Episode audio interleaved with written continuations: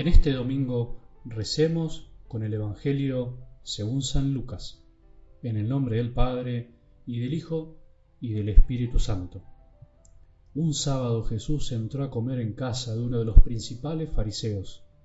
Ellos lo observaban atentamente, y al notar cómo los invitados buscaban los primeros puestos, les dijo esta parábola.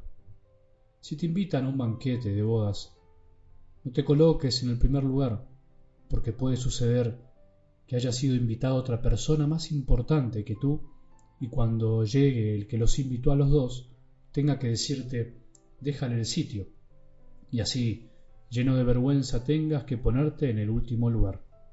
Al contrario, cuando te inviten, ve a colocarte en el último sitio, de manera que cuando llegue el que te invitó te diga, amigo, acércate más, y así quedarás bien delante de todos los invitados, porque todo el que se eleva será humillado, y el que se humilla será elevado.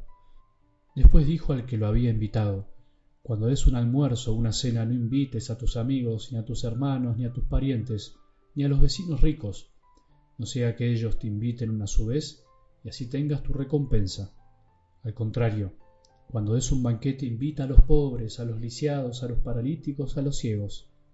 Feliz de ti porque ellos no tienen cómo retribuirte, y así tendrás tu recompensa en la resurrección de los justos. Palabra del Señor.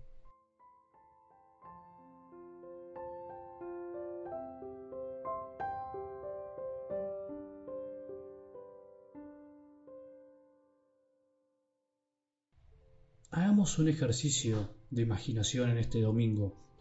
Pensemos, por ejemplo, si este domingo o algunos de los que vengan en adelante, en vez de hacer la comida de siempre, la juntada, organicemos un asado, un almuerzo en nuestras casas, pero no con nuestros parientes de siempre, con nuestros amigos, sino que con ese vecino que a veces es mejor perderlo que encontrarlo, con el que piden los semáforos, con el que muchas veces nos hacemos los distraídos, con los discapacitados, que alguna vez les fuimos indiferentes. Qué extraño sería, ¿no? ¿Seríamos capaces de hacer algo así? ¿Nos daría el corazón para dar tanto amor? Seguramente serían nuestros propios familiares los primeros en tratarnos de locos o de exagerados. Imaginemos, por ejemplo, que cuando vayamos a un casamiento que tanto estamos esperando, o recordemos ese casamiento que tanto anhelamos, por lo que significaba para nosotros, imaginemos que en vez de ir a preguntar cuál mesa nos tocó y estar esperando la mejor, esa que donde están nuestros amigos, los que queremos, vayamos directamente a la última mesa, a la más escondida, a la que está al lado de la entrada del baño y nadie quiere ir. ¿Te animarías a hacer algo así? ¿Te creerías capaz de pasar tan desapercibido? Bueno, estoy planteando situaciones hipotéticas y por eso ahora quiero hacer algunas preguntas para que no nos asustemos tanto con las palabras de Jesús de del Evangelio de hoy.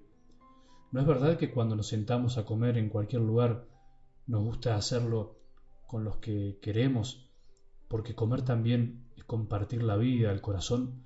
¿No es verdad que cuando invitamos a alguien a comer nos gusta que se sienta bien y además nos gusta que nos correspondan de alguna manera el favor o la atención que tuvimos. ¿No es verdad que casi inevitablemente nos sale desde el fondo del corazón el deseo de que nos vean de alguna manera, el deseo de que nos tengan en cuenta, el deseo de estar en un buen lugar?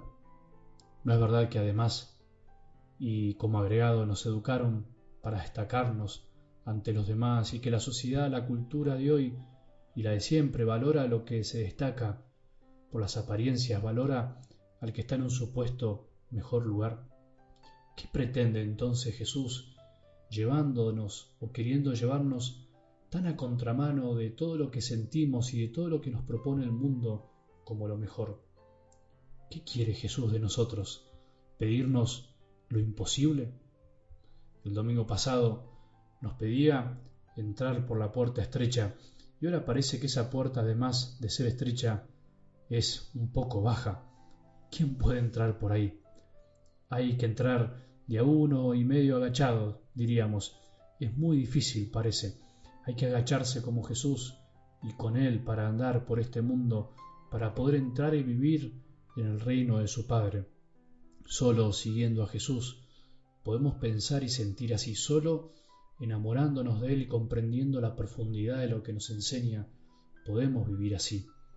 Por eso Jesús, qué lindo que es contemplarte agachándote por mí, haciéndote pequeño, haciéndote humilde, qué lindo es ver que vos fuiste el primero en realidad, pero en buscar el último lugar y que nadie te lo sacó. Jesús eligió lo último por nosotros y nadie le podrá quitar ese puesto. Jesús nos invita cada día, cada misa, cada domingo a su casa para que comamos con Él sin esperar tanta retribución.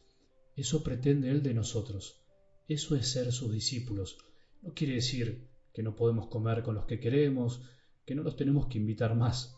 No quiere decir que tenemos que dejar de sentir el deseo de destacarnos, de ser mejores de lo que somos.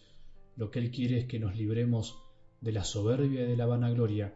Quiere librarnos de las garras de nuestro corazón débil y de este mundo que nos quieren hacer creer que seremos mejores por estar más acomodados o más destacados ante los ojos de los demás y no ante los ojos del Padre. Al contrario, la mentalidad de este mundo nos dejará siempre mal parados y humillados porque siempre hay alguien que es supuestamente mejor que nosotros. En cambio, para nuestro Padre, todos somos primeros, todos somos iguales para su corazón. Jesús quiere librarnos del comercio del amor, del dar con la intención de recibir solamente. Quiere librarnos de ese engaño, porque el amor es gratuito, el amor no se compra ni se vende. Hoy, en nuestros hogares, en nuestra mesa, probemos pasar desapercibidos, siendo humildes, siendo sencillos de corazón, probemos dar solo con la intención de dar, solo dar y ser felices por eso. La puerta es estrecha y bajita, petiza, como decimos, pero todos podemos entrar, solo tenemos que aprender de Jesús. Que tengamos un buen domingo y que la bendición de Dios, que es Padre misericordioso, Hijo y Espíritu Santo, descienda sobre nuestros corazones y permanezca para siempre.